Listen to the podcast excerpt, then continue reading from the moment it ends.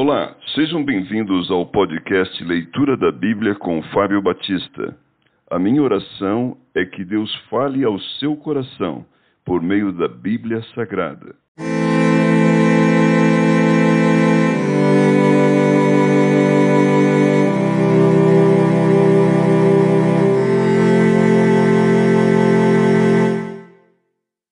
Primeira Reis, capítulo 6 Salomão edifica o templo. No ano 480, depois de saírem os filhos de Israel do Egito, Salomão, no ano quarto do seu reinado sobre Israel, no mês de Ziv, este é o mês segundo, começou a edificar a casa do Senhor. A casa que o rei Salomão edificou ao Senhor era de sessenta côvados de comprimento, vinte de largura e trinta de altura. O pórtico, durante o tempo é, da casa media vinte côvados no sentido da largura do lugar santo, contra dez de fundo. Para a casa fez janelas de fasquias fixas superpostas. Contra a parede da casa, tanto do santuário como do Santo dos Santos, edificou andares ao redor e fez câmaras laterais ao redor. O andar de baixo tinha cinco côvados de largura, o do meio seis e o terceiro sete porque pela parte de fora da casa em redor fizera reentrâncias para que as vigas não fossem introduzidas nas paredes. Edificava-se a casa com pedras já preparadas nas pedreiras, de maneira que nem martelo, nem machado, nem instrumento algum de ferro se ouviu na casa quando edificavam. A porta da câmara, do meio do andar térreo, estava ao lado sul da casa, e por caracóis se subia ao segundo e deste ao terceiro. Assim edificou a casa e a rematou, cobrindo-a com um tabuado de cedro. Os andares que edificou contra a casa toda eram de cinco côvados de altura, e os ligou com a casa com madeira de cedro.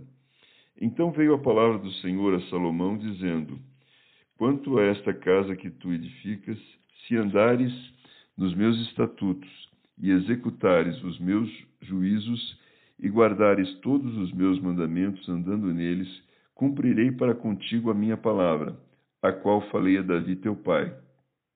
E habitarei no meio dos filhos de Israel, e não desampararei o meu povo, o santo dos santos. Assim edificou Salomão a casa e a rematou. Também revestiu as paredes da casa por dentro com tábuas de cedro, desde o soalho da casa até o teto. Cobriu com madeira por dentro e cobriu o piso da casa com tábuas de cipreste. Da mesma sorte, revestiu também os vinte côvados dos fundos da casa com tábuas de cedro, desde o soalho até o teto. E esse interior ele constituiu em santuário, a saber, o Santo dos Santos. Era, pois, o santo lugar do templo de quarenta côvados. O cedro da casa por dentro era lavrado de colossíntidas e flores abertas. Tudo era cedro, pedra nenhuma se via. No mais interior da casa, preparou o Santo dos Santos para nele colocar a arca da aliança do Senhor.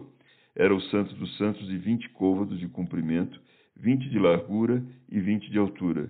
Cobriu-o de ouro puro. Cobriu também de ouro o altar de cedro. Por dentro, Salomão revestiu a casa de ouro puro e fez passar cadeias de ouro por dentro do Santo dos Santos, que também cobrira de ouro. Assim cobriu de ouro toda a casa, inteiramente, e também todo o altar que estava diante do Santo dos Santos, os dois querubins.